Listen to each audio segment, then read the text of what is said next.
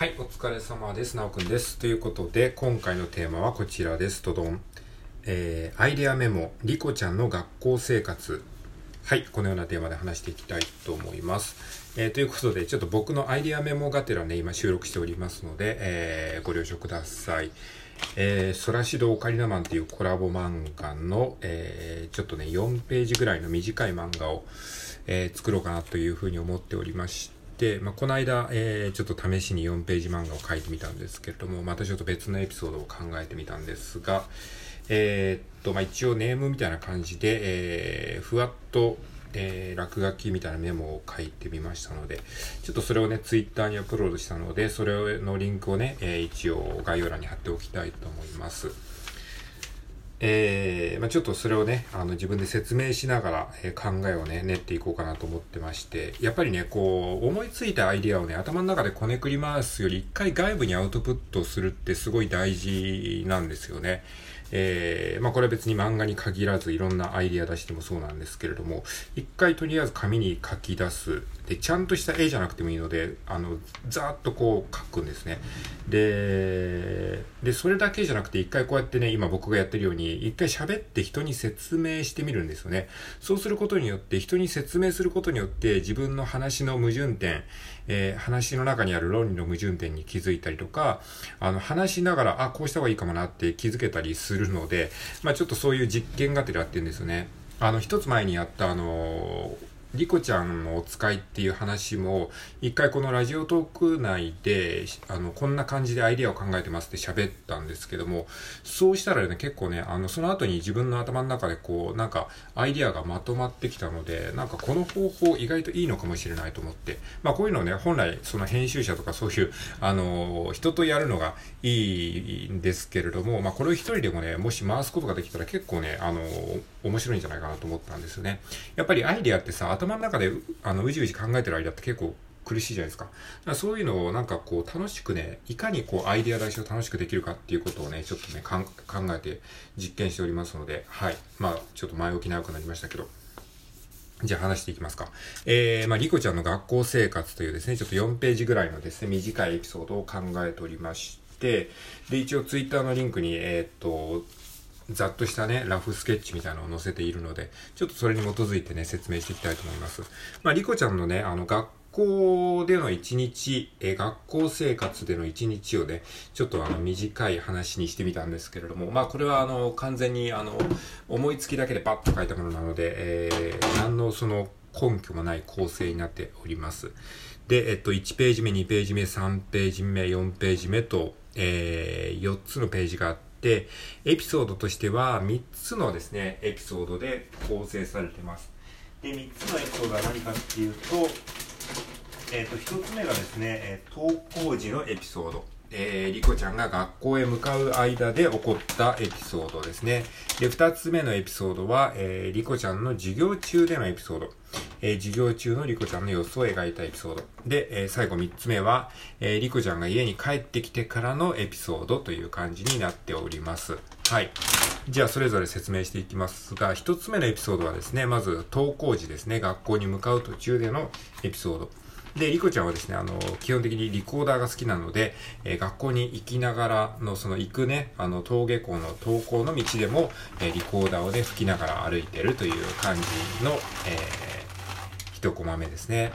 で、そしてですね、あの、途中でですね、野生のカスタネット犬がですね、出てくるわけですね。えー、カスタネット犬というのはですね、カスタネットの形をした犬みたいなやつですね。で、そのカスタネット犬が出てきて、で、リコちゃんが、あ、野生のカスタネット犬だっていうふうに言って、で、リコちゃんは実はですね、その、カスタネット犬が苦手なんですね。まあ、犬が苦手みたいな感じですね。で、そういう感じで、リコちゃんちょっと、カスタネット犬がちょっと道にね、こういるので、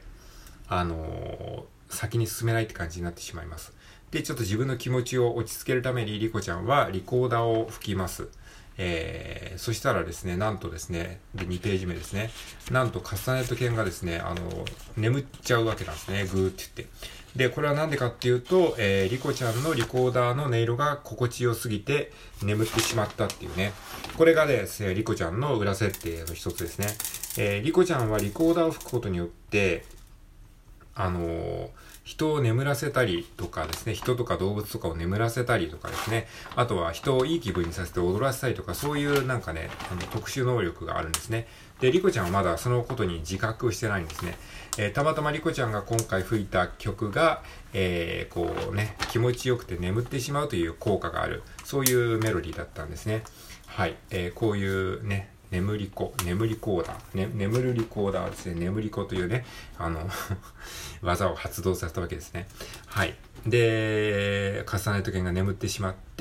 あ、なんか眠っちゃったってリコちゃんが言って、で、えー、無事通り過ぎることができたという、そういったエピソードです。はい、そして次の場面、えー、2ページ目の最後のコマですね、キンコンカンコンって言って学校の場面に、えー、場面転換します。で、場面転換をするときはですね、その、えー、背景を書くといいですね。背景っていうか、その、まあ、例えば家のシーンになったときは家の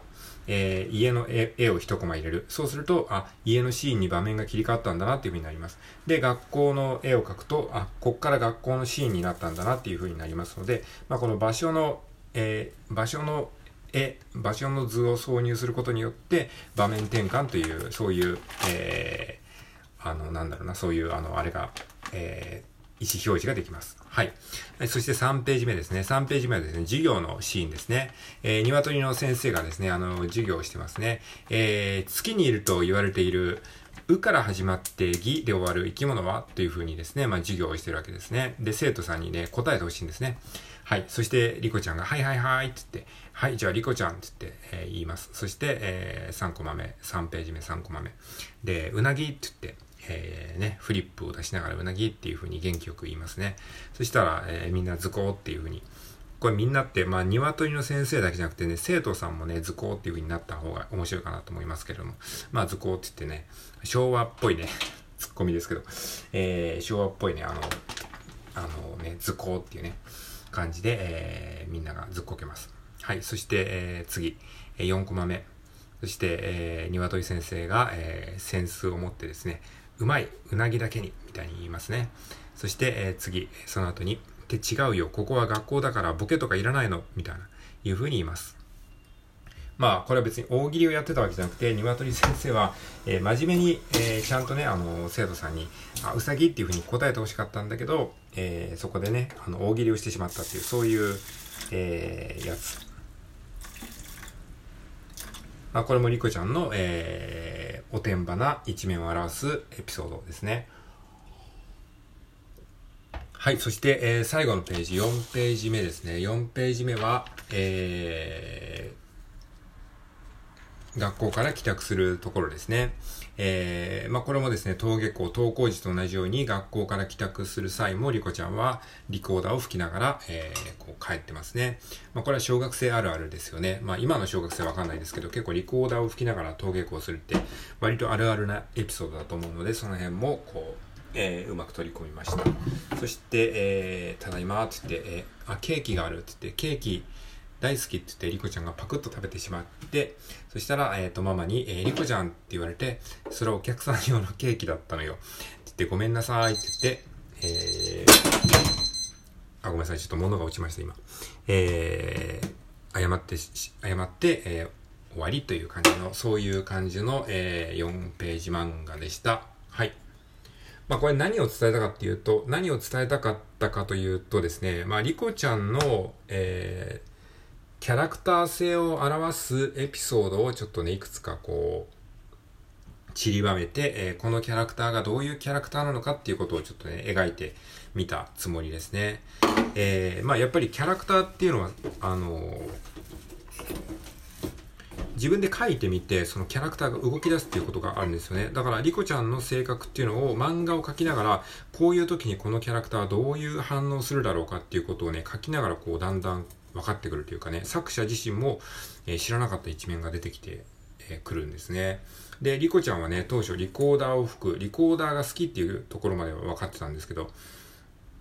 で、あと、リコーダー、リコちゃんだから、お利口っていうね、まあ、ダジャレですけど、利口、利口なキャラ。ちょっとね、あの、お利口さんなキャラクターっていう風な設定だったんですけど、まあ、それだけだとあんまり面白みがないので、ちょっとおてんばなね、キャラクターっていうキャラクター性をね、あのー、考えてみたんですね。やっぱりね、こう、漫画はね、あの、ボケとツッコミがないとあんまりね、面白く回っていかないんですよね。特にこういったそのなんかほのぼのとした生活ギャグ漫画みたいなものっていうのは、割とこう、ボケ役というかね、そういうちょっとおっちょこちょなことをして、それを突っ込むっていう、そういうテンポがないとなかなかね、あの、面白い話になっていかないんですよね。だからなんか長大なストーリーとかさ、なんか悪の組織がどのこうのっていう、そういう設定だったら、もうちょいこう、真面目なシリアス路線でもいいんですけど、うん。なんかこういう日常を描いた漫画だと、ちょっとある程度少し、あの、すっとぼけた感じのキャラクターにした方が、えー、物語が回っていくっていうことに気づきましたね。で、まあ、リコちゃんはそうですね。だからあのつぶやけらにもこの間書きましたけど、えー、ドラゴンクエスト4のアリーナ姫とかですね、あとは、えー、藤子不二雄先生のチンプイのですね、エリさん、エリ様っていうキャラクターがいるんですけれども、あとはエスパーマミとかそういう感じですね。ちょっとなんか、えー、女の子なんだけども少しおてんばで、えー、おっちょこちょいな一面がある。